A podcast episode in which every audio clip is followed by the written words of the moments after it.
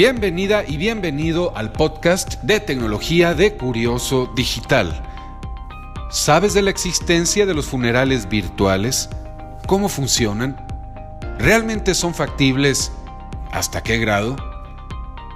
Escucharemos a Mónica Infante, psicóloga y terapeuta cognitivo-conductual con maestría en Gestalt, quien además también es psicóloga educativa e infantil, cuenta con un certificado en diagnóstico de trastornos mentales, brinda capacitación y diagnóstico de clima laboral y es terapeuta de parejas.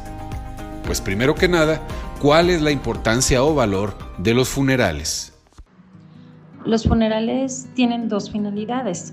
Una es la despedida de un ser querido y la otra es el acompañamiento a los familiares y amigos más cercanos. Emocionalmente hablando, el funeral permite cerrar un ciclo para poder enfrentar la ausencia de ese ser. En nuestro país, culturalmente, el acompañamiento grupal y presencial juegan un papel preponderante para vivir esta experiencia de duelo.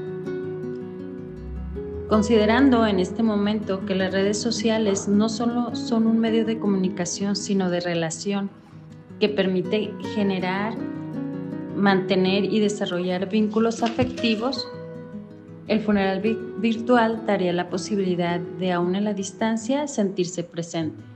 El funeral virtual tiene como finalidad reducir el colapso de los servicios funerarios y humanizar las medidas extraordinarias en la celebración de duelo y que cobra relevancia en momentos en que el distanciamiento es obligatorio.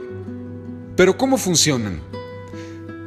Mientras que en la sala de velación únicamente pueden estar presentes familiares directos, se coloca un servicio de transmisión de video mediante cámaras estratégicamente colocadas dentro de las propias salas de velatorio y a través de Internet permiten a familiares y amigos seguir el servicio funerario, así como la misa de cuerpo presente, a través de sus computadoras o dispositivos móviles como el celular o el iPad.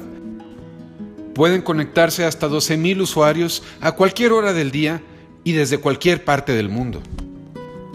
Plataformas como InMemory o Eternify generan una página en la red exclusivamente en honor a cada difunto, brindando así información en torno al deceso y donde se pueden comunicar en tiempo real todos los familiares y amigos del fallecido, con la posibilidad de compartir mensajes de apoyo, condolencias, fotografías e incluso enviar flores directamente al servicio funerario. Estas opciones han incrementado su presencia en toda la República y en países como España y Argentina se han vuelto una normativa muy necesaria ante la crisis por el coronavirus, creando precisamente un espacio virtual. Esto no deja de ser un tema complicado, pues sin duda la pandemia nos ha cambiado la vida, pero con ello también la forma en que sobrellevamos la muerte, esto ante la pérdida de seres queridos. Pero ¿qué ventajas y desventajas realmente ofrece un funeral virtual? La ventaja pues estará en la posibilidad de experimentar el sentirse presente en el ritual y vivir los sentimientos propios de la pérdida para poder así posteriormente realizar un duelo sano.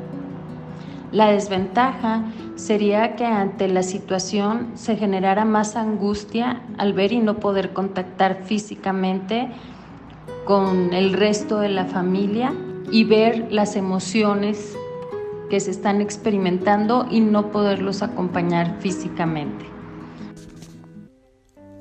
Pero ¿cómo sería esta contingencia sin la posibilidad de socializar virtualmente que nos brindan las redes sociales? En concreto, ¿Resultará más llevadero, gracias al Internet, el sobrellevar el duelo? El vivir físicamente el ritual, el proceso de los servicios funerarios, pues indudablemente es insustituible y más en nuestra cultura de México, donde mm, somos mucho de contacto el ser tocado, el ser abrazado, una mirada cálida, una palabra reconfortante en los momentos de dolor, definitivamente será insustituible. Sin embargo, el funeral virtual pues sí llega a ser una posibilidad y una alternativa para las personas que por condiciones físicas o de salud no pueden asistir físicamente. Definitivamente creo que seguirá siendo una alternativa para las personas que están a distancia. Pero ¿qué podemos hacer incluso cuando no se cuenta con acceso a Internet? En caso de no contar con Internet, existen otras alternativas, como lo es la expresión de sentimientos, que se puede dar por medio de la escritura de una carta o hablar con otras personas sobre su dolor. También puede ser la realización de acciones que ayuden a preservar su recuerdo, haciendo algo en su honor, como montarle un altar, rezarle o asistir a algún evento que a él hubiera gustado asistir. Como conclusión, el abrazo es insustituible y todo acompañamiento físico que podamos tener, de ambos lados, ya sea al acompañar y brindar nuestro apoyo a quien ha perdido a un familiar, o somos nosotros mismos quienes hemos perdido al ser querido. Sin embargo, en tiempos en que la distancia es necesaria para disminuir el riesgo del contagio del COVID-19, no hay mayor alternativa que privilegiar nuestra propia seguridad y salud con el apoyo de la tecnología. Te esperamos para una próxima emisión del podcast de Curioso Digital.